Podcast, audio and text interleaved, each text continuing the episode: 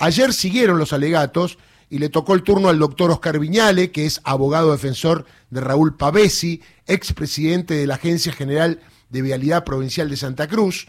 Y obviamente en el alegato terminó el doctor Oscar Viñale pidiendo la absolución. Realmente dijo, merece la libre absolución. Doctor Oscar Viñale, ¿cómo le va? Mm, aquí estamos en Radio Nacional para todo el país. ¿Qué tal Darío? Buen día, ¿cómo estás? Muy bien, bueno, se tomó dos días para alegar. Sí, porque eh, la atención de los jueces no no está para ocho horas seguidas, entonces Bien. decidí parcializar mi informe en dos jornadas cortas, pero pero que se pueda entender y se pueda atender eh, los argumentos que uno expone, ¿no? Eh, doctor, yo vi una frase suya como que eh, la participación de su cliente es las obras que se pagaron se hicieron. ¿Es correcto esto?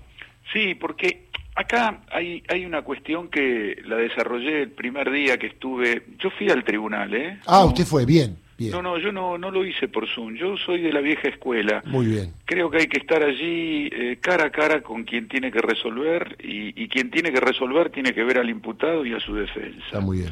Así que decidí ir personalmente. El tema fue que en la primera jornada quedó muy explicado que la Dirección Nacional de Vialidad tiene un sistema, un sistema en donde se incorpora cada obra que se está construyendo con cada certificado que se paga y de esa manera se va eh, generando un, un, un archivo completo de los metros construidos y los metros Claro. pagados.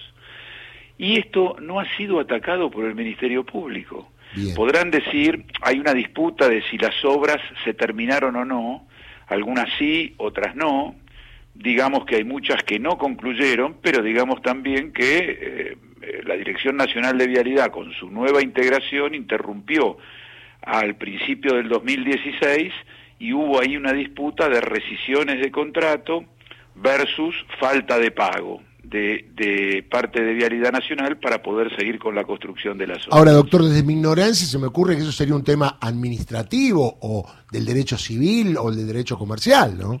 Absolutamente, pero es que para imputarle al ingeniero Pavesi, que es quien defiendo, una administración infiel, lo mínimo que se precisa, pero esto es cuestión ya eh, elemental, procesal, es una pericia contable Claro. Que defina el desvío de fondos.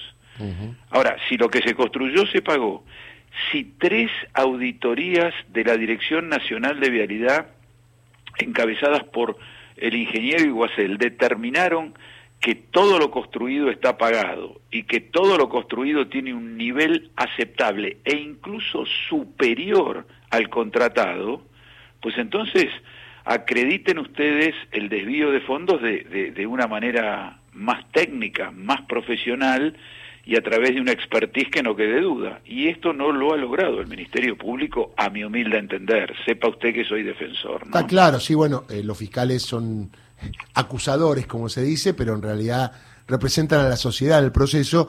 Pero la pregunta es esta, eh, generalmente cuando hay tantos acusados, a veces hay como alguna controversia, sin embargo, lo que veo hasta ahora de todos los abogados defensores, todos notables, con trayectoria, todo con mucha experiencia, obviamente los defensores oficiales a veces mucha más, que van todos en la misma línea, acá no hay ninguna diferencia en la línea argumental de cada uno de los abogados defensores. Es que hay una variedad de imputaciones que mm, eh, merecía que cada defensor fuera escuchado, porque no es lo mismo la defensa material que eh, ejercité yo durante dos jornadas que la que va a producir hoy el ingeniero Periotti, Claro. eh, ni tampoco va a ser idéntica a la de algunos secretarios que, que fueron este, imputados, eh, secretarios de, de, de la Nación, que tuvieron alguna participación directa o indirecta en, en- en el tema de las obras, porque son, son facetas administrativas totalmente diversas y distintas, eh, Darío. Entonces había que escuchar a cada uno, mucho más aquellos que están involucrados en lo que se llama asociación ilícita. ¿no? Así que eh, creo que cada uno demostró por su lado eh, cierta endeblez de la imputación. Está Es claro. Doc, eh, porque se tiene que ir en un ratito. ¿A qué hora empieza la audiencia hoy? Nueve y media. Bien. y media. La pregunta es esta, quedan tres eh, defensas de tres imputados, con lo cual no sé cuántos días se va a tomar cada uno, pero en principio podría ser hoy una, el viernes otra, el próximo lunes otra. Y el martes que viene otra, son cuatro audiencias más. Cuatro audiencias más, perfecto.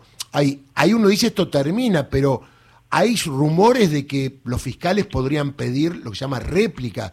Esto ustedes lo saben, se produce en el momento del último alegato, porque de no ser así, después estamos con las últimas palabras y tendríamos de acá a una semana prácticamente, o un poquito más, ya el veredicto. Yo ayer, en mi último, en el último tramo de mi, de mi informe, eh, planteé este tema. Eh, el Código Procesal, en el artículo 393, en, en su quinto párrafo, explica que las réplicas les corresponden a los fiscales, a los defensores sí. y al querellante en la medida en que el que responde, es decir, la defensa, plantee nuevos argumentos no tratados antes. Y yo me limité pura y exclusivamente a contestar cada imputación, sin incluir elementos novedosos, razón por la cual, a mi criterio, y así se lo pedí al tribunal, si el Ministerio Público reclamara replicarme, el tribunal debería denegárselo. ¿Por qué? Porque al no haber introducido ninguna cuestión novedosa, ellos se tomarían este derecho para mejorar sus fundamentos de acusación. Y esto es lo que no quiere el Código Procesal. Está muy claro, muy claro, doctor. Bueno, lo dejo para que ya se ponga en marcha a organizar la nueva jornada. Le mando un abrazo, ha sido muy claro. ¿eh? Muchas gracias. Un abrazo, Darío. Felicidades. Muchas gracias. Oscar Viñal, ¿eh? clarísimo, clarísimo del juicio de la obra pública, que como